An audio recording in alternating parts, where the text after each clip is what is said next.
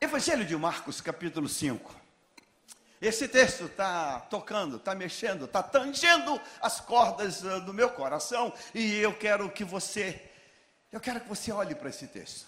Marcos capítulo 5, eu quero tocar numa, numa temática, fazer uma abordagem é,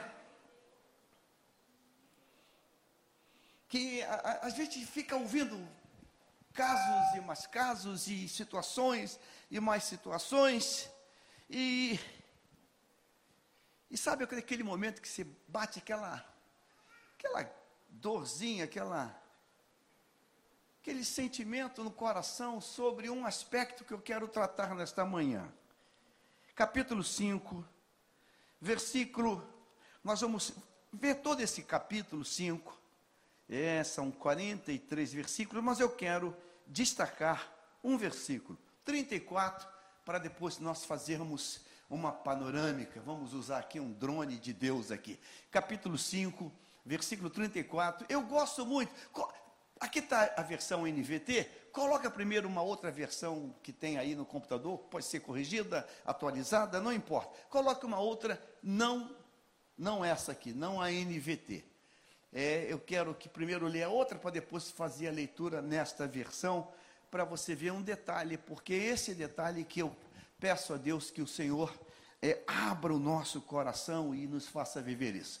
É, é NA, Nova Almeida Atualizada, diz assim: Então Jesus lhe disse, Filha, a tua fé te salvou, vá em paz e fique livre desse mal. Esse texto ele está se referindo à passagem daquela mulher que tinha uma enfermidade. Você lembra qual era a enfermidade? Um fluxo de sangue. É, muito bem.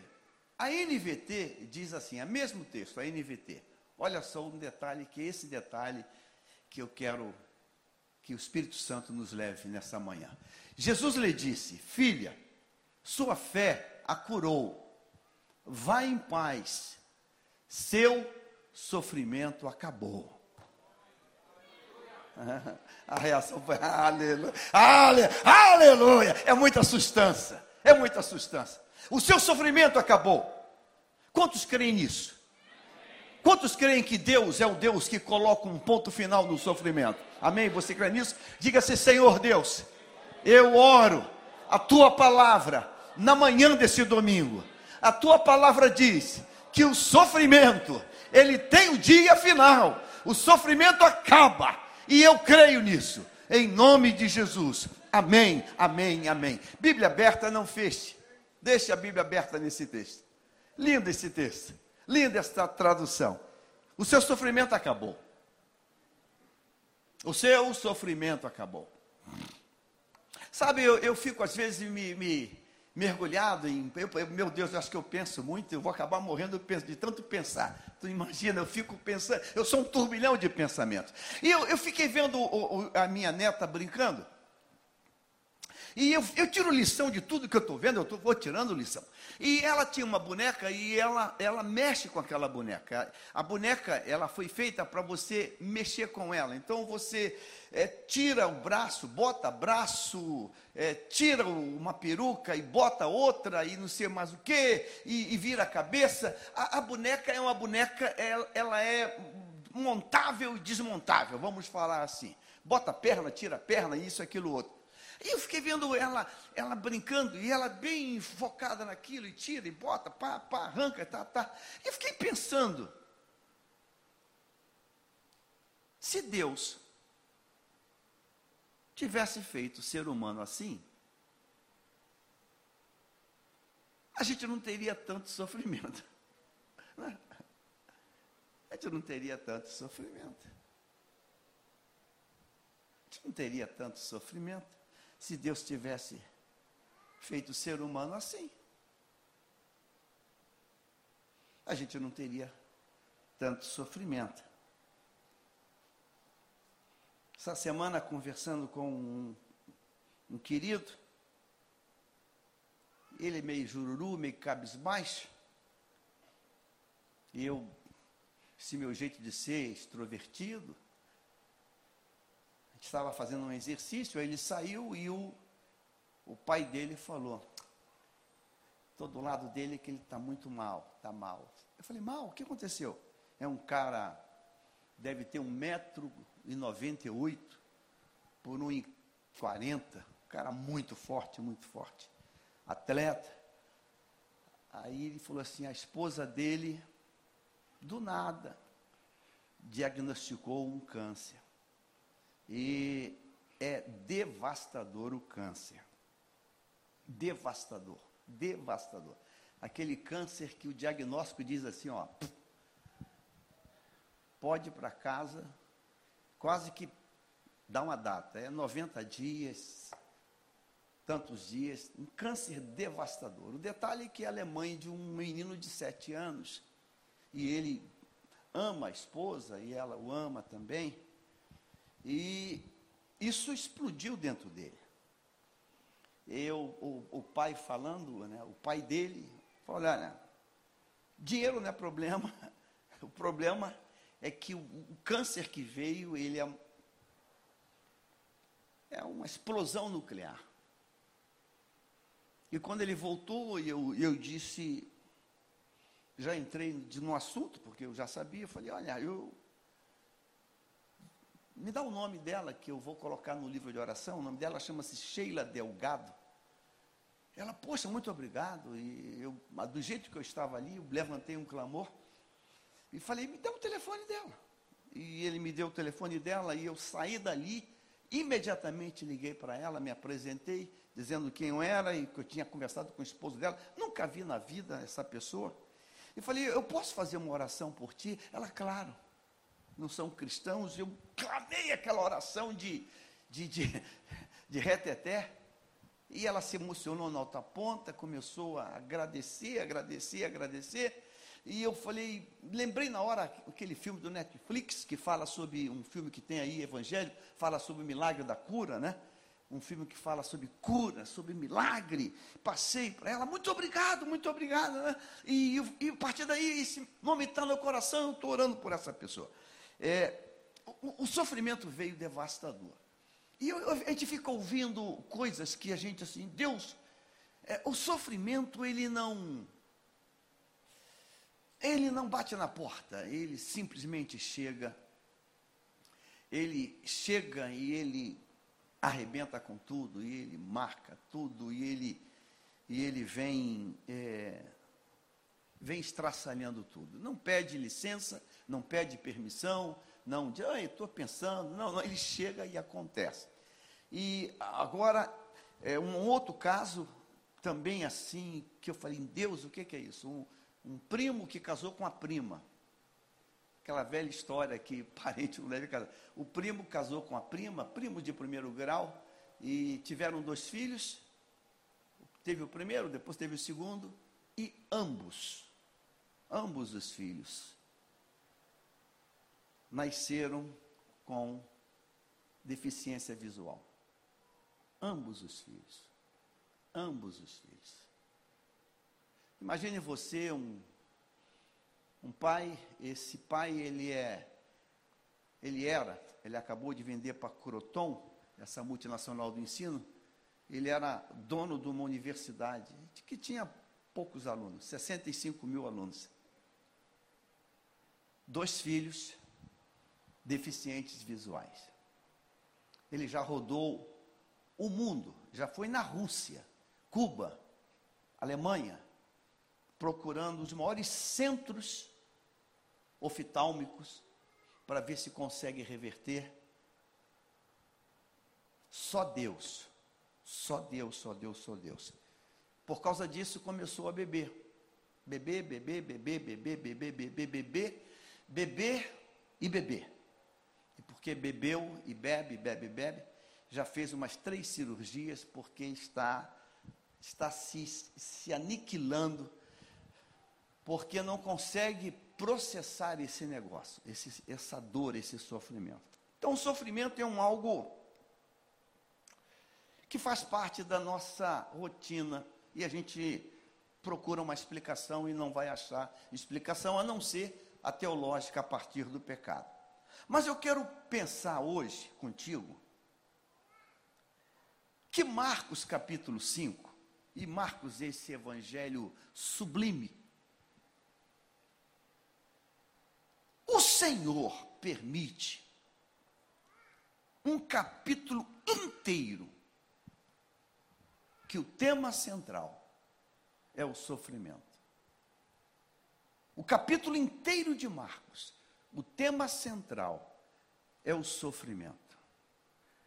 Não vai, talvez não dê tempo, mas vamos pelo menos entrar nessa nesse território aqui. Capítulo 5 começa assim: Assim que chegaram ao outro lado do mar, a região dos Gerazenos, quando Jesus desembarcou, imediatamente um homem possuído por um espírito imundo saiu do cemitério e veio ao seu encontro. Esse texto a gente, a gente chama de gadareno, não, não para com isso, esquece o, o endemoniado, esquece a legião, esquece isso, tira isso de cena. Eu quero falar de um ser humano, de um homem, um homem, um ser humano, um igual a mim a você, um igual, um homem, um homem, um homem, um homem com todas as características que eu e você, que nós temos, todas, todas, todas. Esquece a legião. Isso é, isso é, isso é. Chuta que é laço. É um homem. Um homem igualzinho a mim e a você. Igual. Igual, igual, igual. Um ser humano que tem todos os sentimentos, todas as carências, todas as necessidades. Igualzinho, igualzinho. O texto diz que esse homem, um belo momento, um belo dia, demônio possuiu esse homem, entrou na vida desse homem. Que dia foi? Não sei. Não sabemos, a Bíblia não diz quando. É possível isso acontecer? É claro que é possível. Claro que é possível. Claro que é possível. Você já viu alguém alguém possuída por um espírito maligno? Você já viu? É muito, é muito triste, é muito triste. Há anos atrás havia um culto aqui em Pilares, na Djalma Dutra, Garagem Céu. A turma mais antiga conhecia. E a gente, era um culto de semana, acho que era quarta-feira ou se. Que dia que era aquele Céu? Hã? quarta-feira e me convidou. Eu estava quase toda semana lá. E eu lembro que algumas vezes eu vi chegar lá uma comitiva, era até um político a pessoa. Cheio de ouro, cheio de relógio, relógio Rolex, cheio, cheio de, cheio de uau, era o cara, era o cara, era o cara. Um cara da política nacional. E quando ele estava naquele culto lá, começava a vamos orar. Daqui a pouco o cara fazia assim, caí endemoniado. Eu falei, meu Deus, que vergonha. Bacana, roupa bonita, roupa cara, mas caía no chão. Caía. Aí aquela cena, saiu, e que cena terrível, que cena terrível. Aí o pessoal orava, a igreja orava lá, aí, aí saía, aí se arrumava, aí como é que tá? Não, tudo bem, tá. Aí eu, eu ficava olhando, eu, eu, eu não sei, às vezes dá, uma, dá umas coisas na gente, e eu olhava, não aquela cena do diabo, eu olhava o pós, quando ele levantava, a, a, a, a cara dele estampava a vergonha, tipo assim, que mico que pagou, que mico, que mico. Você via que o semblante dele mudava, aquele cara que entrava, altivo, peito estufado, tá todo sabendo que é o cara, é o cara, é o rei da cocada. Ele agora, você olhava para ele e via a tristeza, porque ele sabia que todo mundo viu, todo mundo presenciou aquela cena. Que vergonha, que frustração. Aquilo me dava uma dozinha. Eu lembro que eu ia até ele, não por aquilo que ele era, mas eu dava um abraço, ó, Deus abençoe, tá, tá, tá. O Senhor deu vitória para tentar melhorar um pouquinho dentro dele, porque estava claro que ele estava completamente é, transtornado, completamente é, esbagaçado. Então, e, e, esse homem é isso. Mas ah, como desgraça pouca, diz o ditado do inferno, que é pouca, né? Esse homem que tem um espírito, ele mora no cemitério. Cemitério. Irmãos, cemitério. Se tem um lugar que ele não é lugar de morar, é cemitério. Ou é? Engano, ele mora no cemitério. Esse homem mora no lugar onde ninguém mora. Esse homem mora no lugar que é antítese da moradia. Ele mora no lugar da morte. E lá não é lugar de se morar. Lá não é lugar de se morar. Mas lá que ele mora. Aí, versículo 3, vamos seguindo agora na Esse homem morava entre cavernas. Olha, cemitério, cavernas, são buracos, sem ventilação, sem iluminação, com umidade. Meu Deus, é, usadas como túmulos. Então esse homem convivia com o quê? Convivia com tíbia, com crânio, com fêmur, né? Esse homem, caramba, esse homem convivia com ossos, ossos, com restos. E ninguém conseguia detê-lo, nem mesmo com correntes. Então, esse homem é um homem completamente fora do controle. Mas o texto vai dizer, e é isso que eu quero que você veja, no cap, mesmo capítulo 5, mesmo capítulo 5, vamos agora dar um salto que eu quero que você veja um negócio aqui. Mesmo no capítulo 5, o texto vai dizer agora, lá no versículo 16, agora, 5 e 16. Então, os que presenciaram os acontecimentos contaram aos outros o que havia ocorrido com o homem, aquele homem do cemitério, aquele homem que tinha aquele espírito, aquele homem que andava pelado, aquele homem. Versículo 17: A multidão começou a suplicar que Jesus, que, que diz o texto agora? O que? Fosse embora, o que? Ou seja, irmãos, o sofrimento é uma coisa tão terrível, tão abominável, tão estranha, que em dado momento ele torna um senso comum na sociedade. A sociedade passa a conviver com aquilo no nível da normalidade. O sofrimento, ele se transforma numa coisa normal. E nós, e nós, e nós, agora eu vou tocar em ferida, e nós realimentamos aquilo.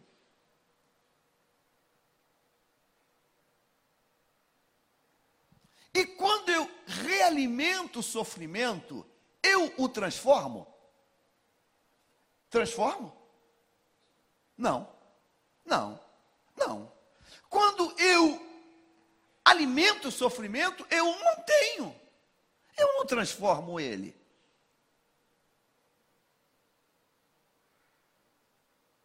O sofrimento não é transformado quando eu o realimento com, vou botar insumos para não falar, com insumos. Eu, eu mantenho o sofrimento. O sofrimento não vai ter mudança.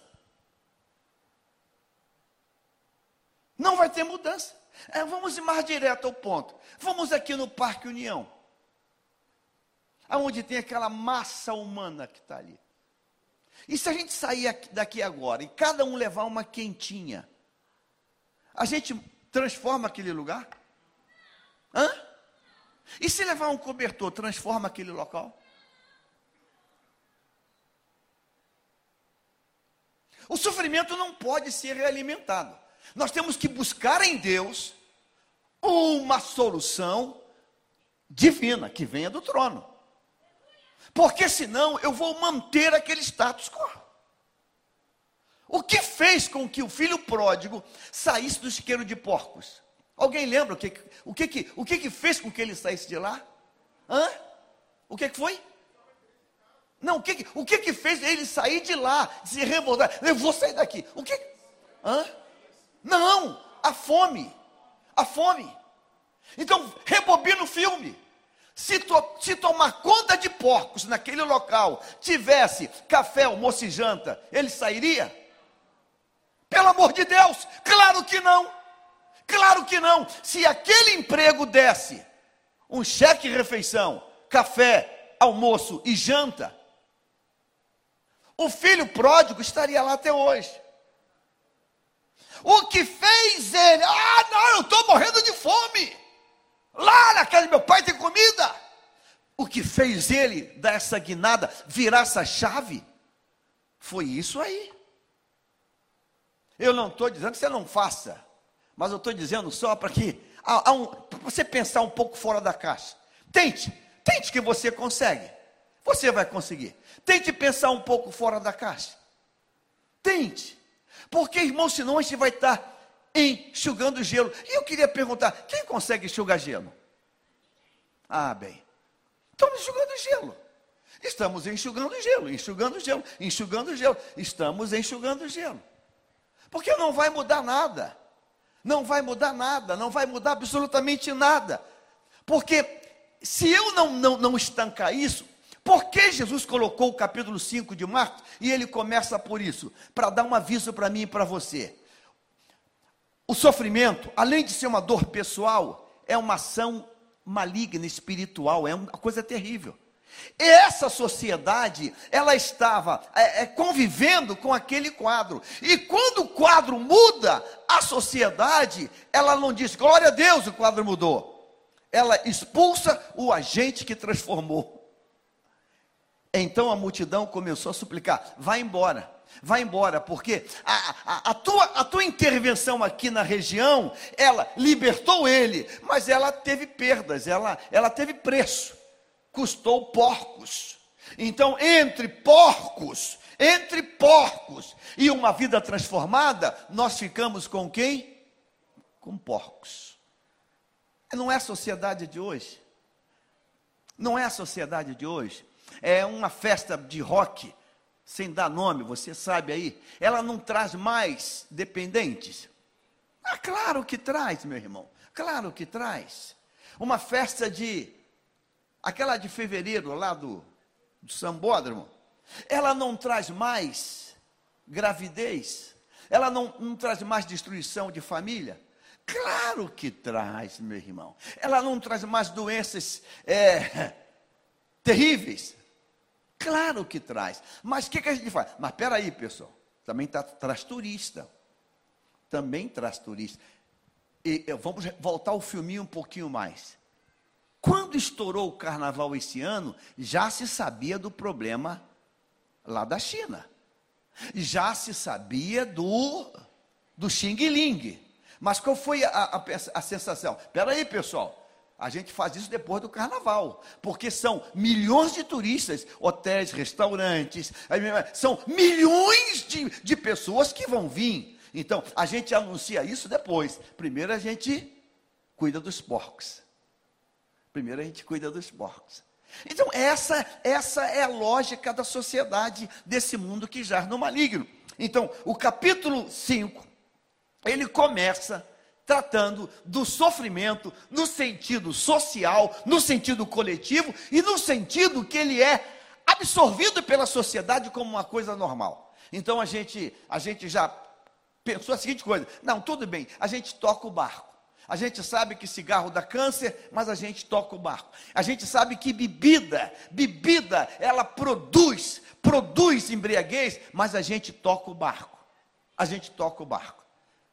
A gente toca o barco.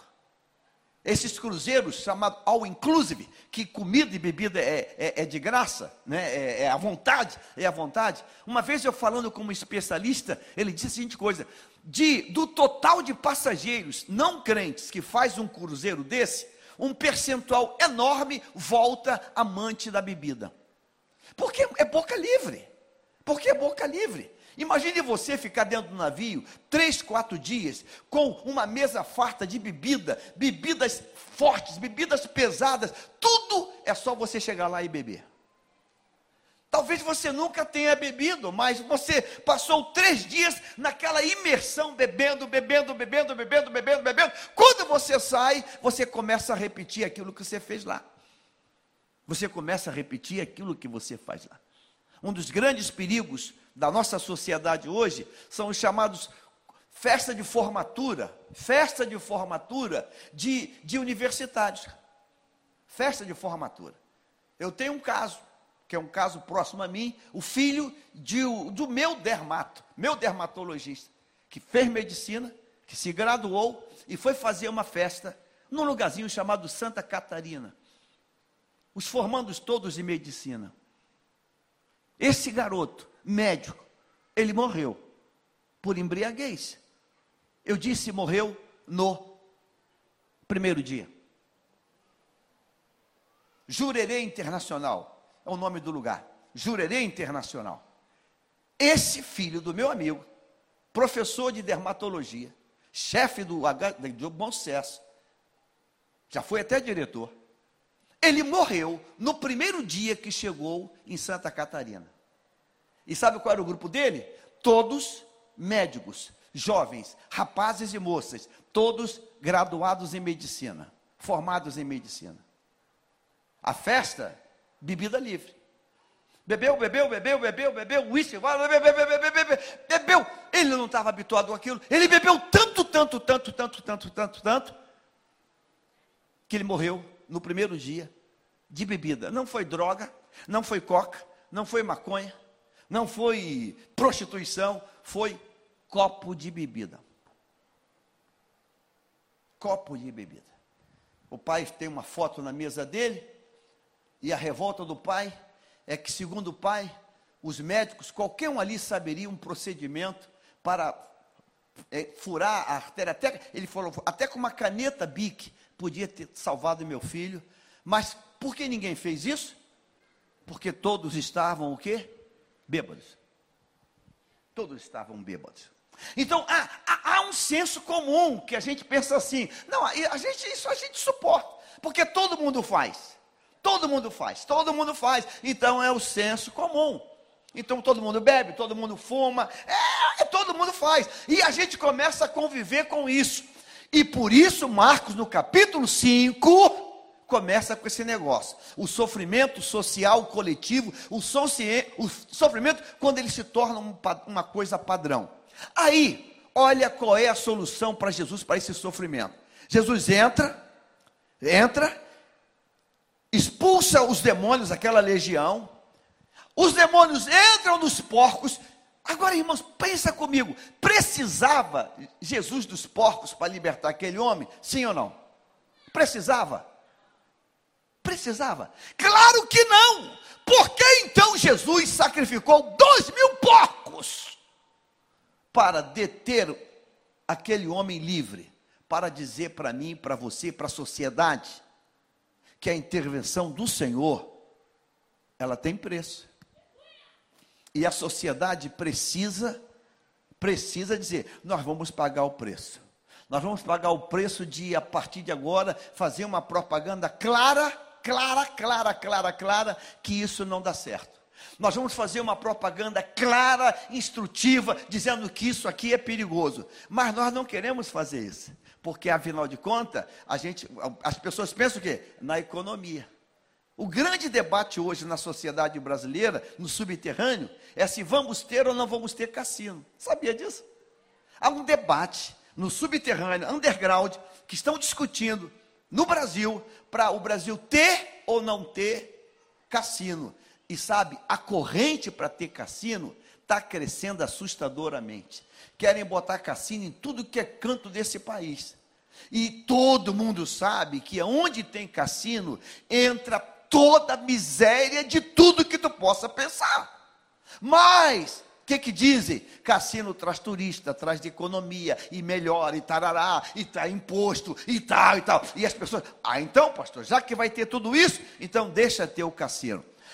A resposta de Marcos capítulo 5 está aqui. Quando, versículo agora, 19. Olha só o 19.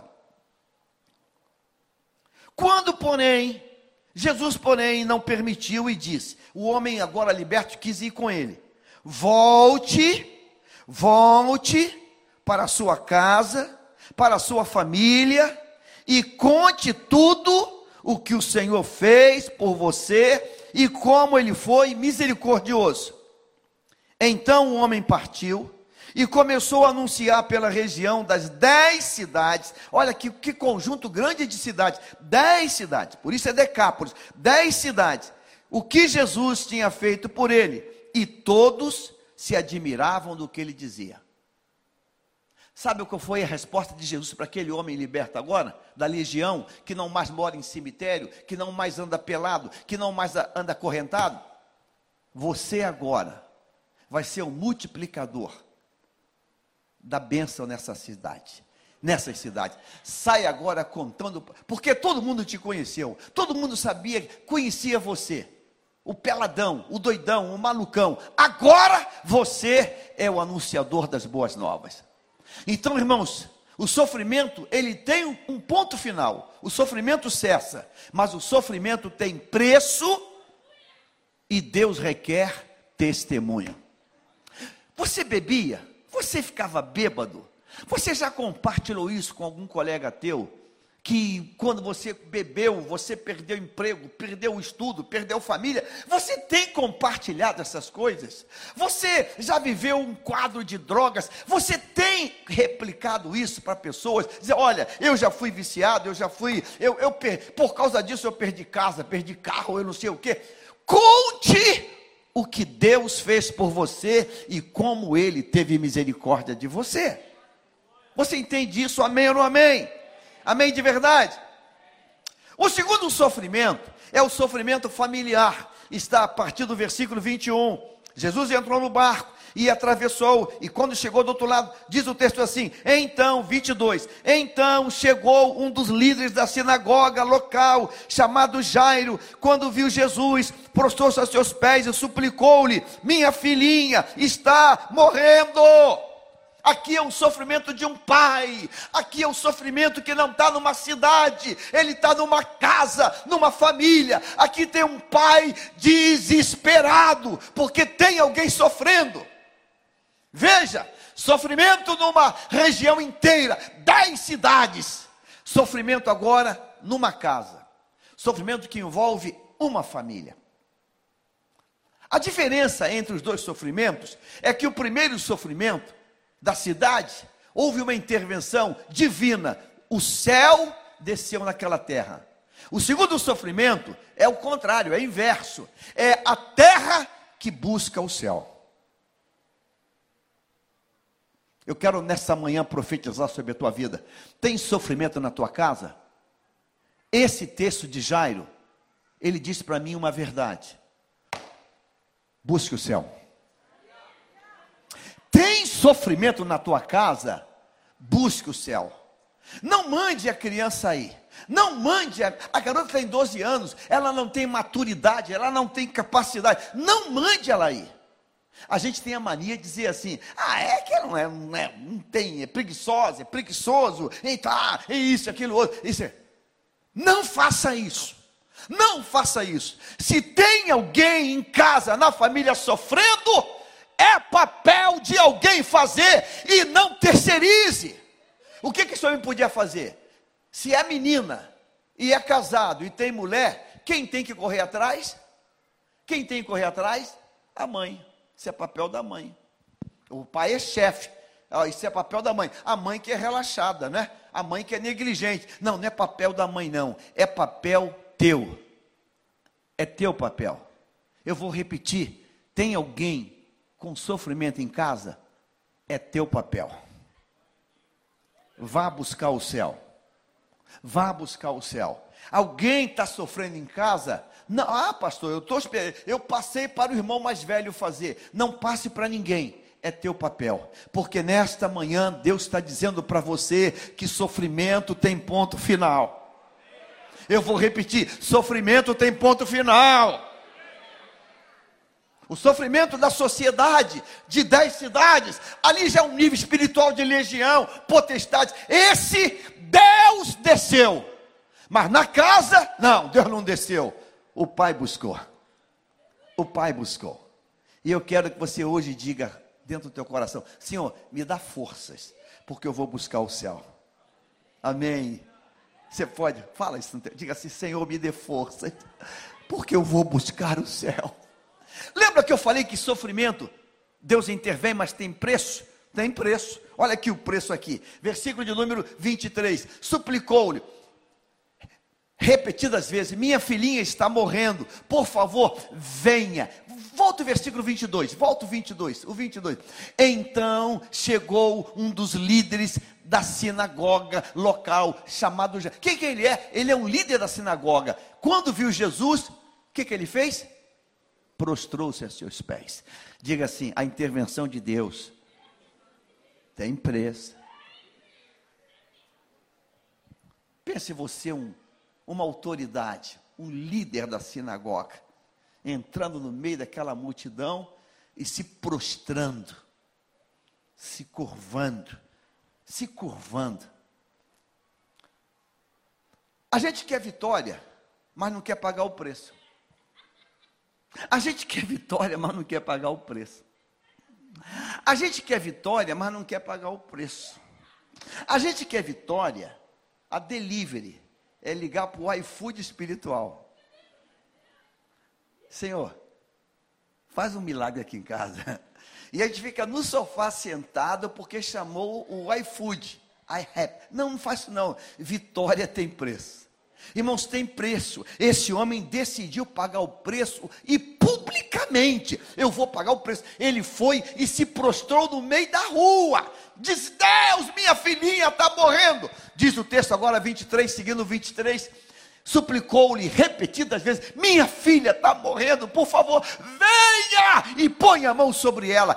Irmãos, esse pai acredita que Deus tem resposta para a dor dele.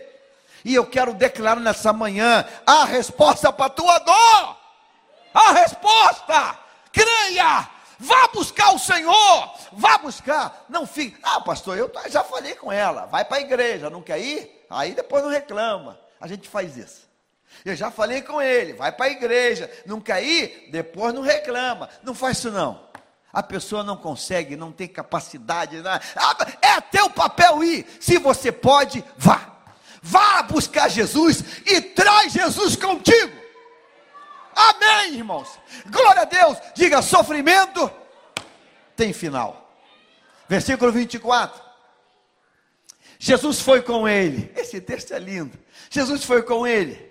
Mas como assim? Foi assim. Jesus foi com ele. Quando eu busco, quando eu busco, ele atende. Quantos creem hoje que você vai levar Jesus para casa hoje? Aleluia. Jesus foi com ele, Jesus foi com ela. Pastor, eu estou com um pepino lá em casa. Jesus vai com você hoje. Vai. Creia nisso, ele vai, ele não precondiciona. Peraí, peraí, peraí, vamos, peraí, peraí. Você já passou pelas águas? É, peraí, peraí, você é ofertante. Ele não precondiciona. Jesus vai com ele. E ele vai contigo hoje. Ele vai para você aí na Itália, em Portugal, Estados Unidos, na Bulgária, no Chile. Jesus vai aí hoje. Ele vai hoje aí. Jesus foi com ele. O povo o seguia, apertando e, e espremendo. E aquela, irmãos, o povo apertando, é difícil caminhar, então ele está indo mais lento, porque há muita gente. O coração de Jairo está batendo, está quase tendo uma parada cardíaca, mas Jesus está indo com ele. Diga assim: está devagar, Está difícil, mas ele está indo. Ele está indo. Ah, eu queria que fosse mais rápido. Eu queria que fosse uma autoestrada. Mas está difícil, mas ele está indo. Irmãos, o importante não é se está apertado, difícil, se está devagar. Ele está indo, ele está indo, é, ele está indo nessa manhã, ele está indo contigo. Ele está indo, ele está indo, irmãos, ele está indo. A direção está certa. Ele está indo, ele está indo. Jesus foi com ele. 25. No meio da multidão estava uma mulher que havia 12 anos sofria de uma hemorragia. Veja, um sofrimento nacional, um sofrimento eh, territorial, um sofrimento de 10 cidades, um sofrimento de uma família. Agora, um sofrimento na parte mais sensível do, do ser humano, da mulher ou do homem, é a sua parte íntima. Observa esse grau de sofrimento, um sofrimento nacional, um sofrimento familiar, numa casa que envolve pai, mãe, irmãos, os vizinhos, e um sofrimento íntimo. Íntimo. Um sofrimento que é vivenciado apenas por quem sofre aquilo. Tudo funciona: vista, audição, fala, atividade corporal, mobilidade funcional, mas há um, há um algo lá dentro. há um algo lá dentro. E nós convivemos com isso o tempo todo na igreja e na sociedade, nos trabalhos. A gente olha para alguém e, e não sabe que aquele alguém bem arrumado, bem vestido, engravatado, sem gravata, de joias ou de. Dentro há uma dor, há um, há um sofrimento. Há um sofrimento. Há um sofrimento que é só daquela pessoa. Essa mulher tem uma hemorragia, um problema na sua área de fêmea, de mulher. E esse, esse problema dela faz com que ela esteja fora de tudo. De tudo. Ela não pode casar, não pode namorar, ela não pode nada. Ela, ela tem um problema seríssimo. Veja como o nível do sofrimento agora, ele desceu ao mais profundo do ser. Ao mais profundo do ser.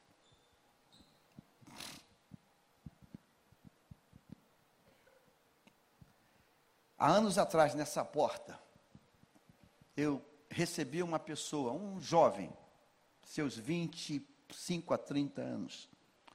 E eu faço sempre perguntas que eu tenho por hábito de fazer.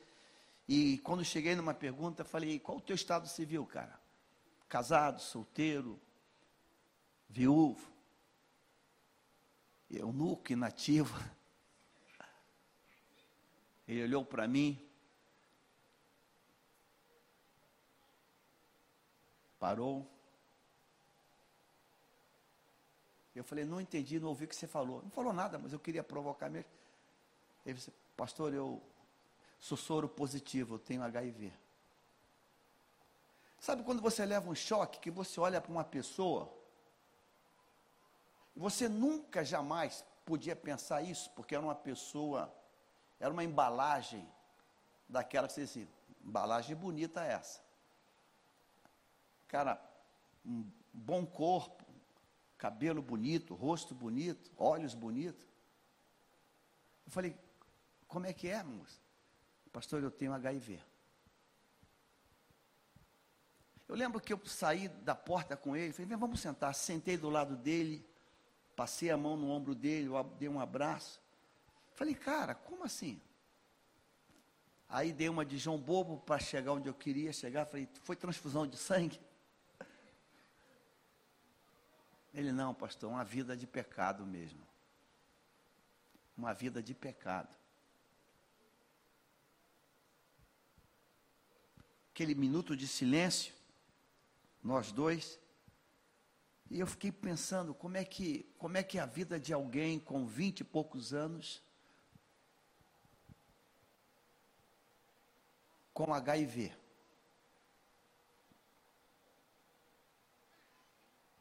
Como é que é a vida dessa pessoa? Tem que tomar um kit de medicamento. Como é a vida dessa pessoa? Aí ele disse: Eu não sei se Deus vai me curar, não sei, não sei como é que vai ser, não sei como é que o processo vai crescer, desencadear. Aí eu falei, você tem alguém agora? Pastor, não tem ninguém, pastor, não tem ninguém, porque eu não tenho até um, um, um, um sentimento bacana dentro dele. Pastor, eu não posso. Eu não posso começar uma, um, um relacionamento com ninguém sem que eu não diga. E às vezes que eu comecei, e depois que vai no cinema ou vai no shopping, a gente senta e eu digo: Olha, eu tenho um negócio para te falar. Ah, fala. É, eu sou doente. Eu vejo na hora, na hora, o semblante muda. Ah, sim, é, mas é, tem nada a ver. Mas na outra semana, quando eu ligo, o telefone já não atende normalmente não passa da primeira ou da segunda saída. Quando eu digo, eu tenho isso, a pessoa, alguns dizem, eu não tenho estrutura. Eu fiquei, como, como que é isso? Viver nesse, nesse mundo dessa situação. Essa mulher tem um, uma hemorragia, é uma doença gravíssima. O sangue é um vetor condutor, é gravíssimo isso. O texto diz que essa mulher gasta tudo que ela tem, foi a tudo que é, que é possibilidade, indo de mal a pior. Indo de mal a pior. Mas de repente, diz o texto aqui, que essa mulher colocou dentro do coração dela, versículo 28, coloca o 28. De repente tudo muda, porque ela diz: se eu apenas tocar, eu vou ser curada. Depois de mais de uma década sofrendo, ela escuta falar de Jesus e ela acredita que Deus pode, em Cristo, mudar a dor dela. Você está aqui hoje, há quantos anos você tem um problema que só você sabe? Há quantos anos você tem uma, uma dor que só você sabe? Seja uma dor física, ou seja uma dor, um trauma na tua existência. Imagine você, alguém que foi abusado, abusada. Alguém que tem uma dor latente no fundo do ser. Imagine. Anos, anos, anos, anos, anos, anos nessa dor. Anos. Há duas semanas atendi alguém. Graças a Deus é de outra igreja, mas veio aqui buscar socorro. O pai não é? Pastor, meu pai é pedófilo, descobrimos. Meu pai, pastor, como amar um pai pedófilo? Como? Eu olho para ele e eu estou dividida, é meu pai, mas comprovadamente pedófilo. Acho que eu vou para o inferno porque eu não consigo tratar essa situação. Essa mulher tem uma dor e um problema. Anos e anos, ela tentou tudo e nada, mas um dia ela escutou: Deus pode mudar. Jesus pode mudar. E ela disse: Eu só preciso tocar nele. Veja, antes eu pagava, eu tinha, mas agora eu só tenho que tocar. Mas tocar nele tem preço, porque eu posso ser apedrejado, eu sou imundo, eu sou doente. Se alguém pega, mata essa doida, eu vou ser apedrejado em rua eu vou ser pisoteada. Mas se for meu último dia, vai ser meu último, mas eu vou chegar nele. E essa mulher enfrentou uma multidão, enfrentou tudo e conseguiu tocar em Jesus. E quando ela tocou em Jesus, versículo 29, no mesmo instante, irmãos, você consegue imaginar, igreja do Senhor, noiva, anos sofrendo, e anos termina num instante. Você crê nisso? Você crê nisso? Diga assim: anos terminaram num instante. Ah, você devia acreditar nisso hoje. Diga assim: anos terminaram num instante. Diga para quem está do teu lado, você acredita nisso? Acredita nisso? Anos, anos e anos, eles terminaram num instante. Igreja, Bulgária, Chile, isso é verdade. Você crê que isso é verdade? Diga assim: Eu creio que é verdade. Anos de sofrimento terminaram quando? Num instante. Ah, acredita nisso, por favor? Num instante, num instante. Pastor, num instante. Não teve quarentena. Foi num instante. Glória a Deus! Glória a Deus! Glória a Deus! Nas maiores alturas, num instante. Versículo de número 30 agora. Jesus imediatamente percebeu que dele havia saído o poder, por isso virou-se para a multidão e perguntou: Quem me tocou? Quem tocou no meu manto? 31.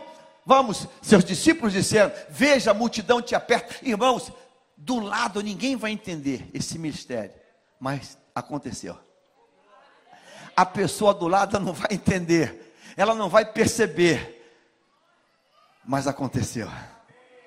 Quem está na casa, quem está perto não percebe, mas aconteceu. Eu disse que aconteceu.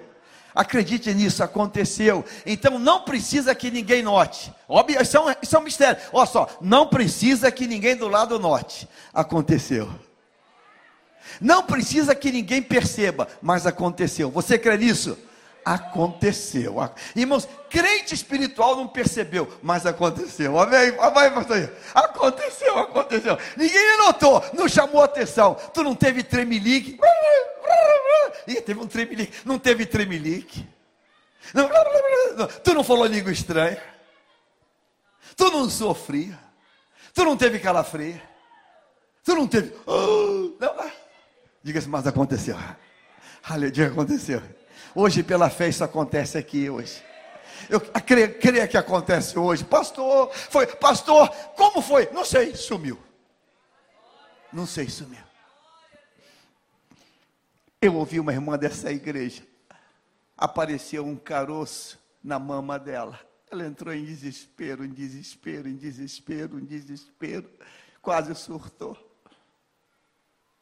E começou, Deus, Deus, me cura, me cura. Nem falou com ninguém, porque ela não vai falar para uma colega. Estou com um caroço tô na mão. Não, vai ser um. Veio para o culto, participou do culto. Chegou em casa, lanchou. No outro dia, quando foi se arrumar. Ué. Olha no espelho.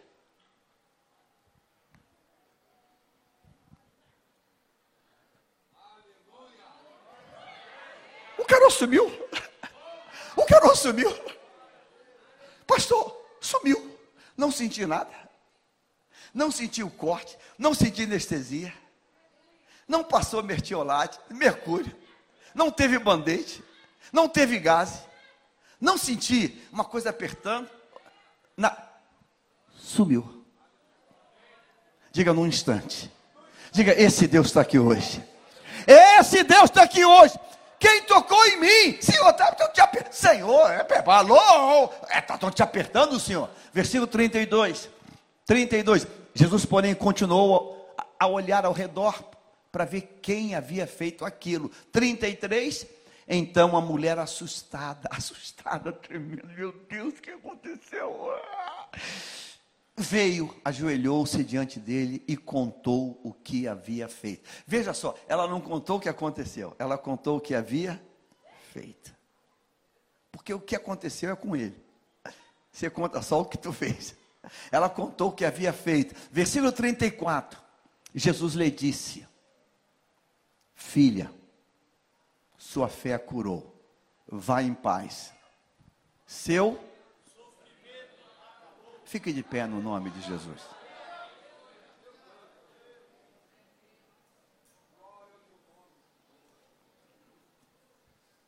Há uma outra mensagem a partir de Jairo, nessa parte final. Mas vamos deixar para uma próxima oportunidade. Grife essa expressão, seu sofrimento acabou.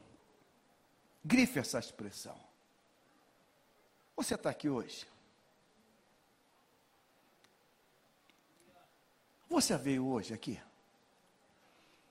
Você crê que essa palavra é verdade absoluta? O sofrimento acabou? Dá um nome para o teu sofrimento. Dá um nome para o teu sofrimento. Pastor, meu sofrimento, pastor, é desemprego. Dá um nome para o teu sofrimento. Pastor, meu sofrimento é. Eu não consigo arranjar um emprego. Dá um nome. Pastor, meu sofrimento, pastor, é onde eu moro. Está muito difícil. Dá um nome para ele. Deus manda que eu diga hoje que o Deus que faz cessar o sofrimento está aqui hoje. Pastor, o meu sofrimento, pastor, é, um, é uma dívida impagável. Dá um nome. Dá um nome para o sofrimento. Dá um nome. Pastor, o meu sofrimento hoje, pastor.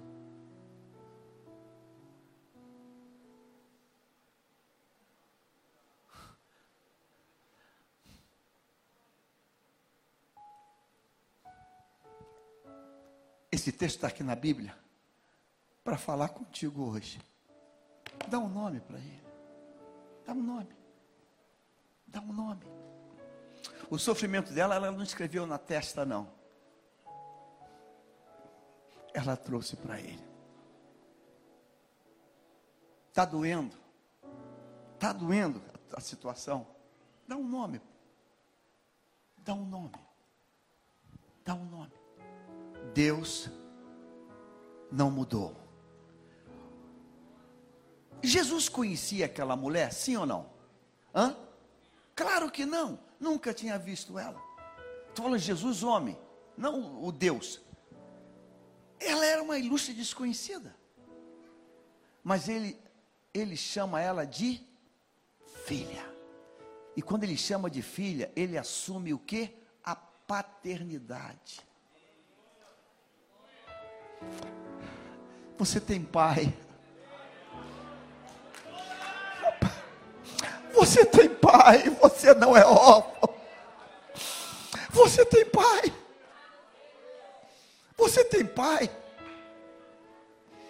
Qual o nome do teu sofrimento? É um filho desviado? É uma filha desviada? Qual o nome do teu sofrimento? É alguém que diz: Ah, não amo mais, quero ir embora, me dá o divórcio. Qual o nome do teu sofrimento? Qual o nome? Qual o nome? Pastor, eu vou ter que entregar a casa, o carro, não sei. Qual o nome do teu sofrimento? Qual o nome? Antes de qualquer coisa, ele te vê como pai. Isso, isso já pesa na balança, não pesa? Pesa ou não pesa? Pai, ele te vê como pai. Ele te vê como um pai.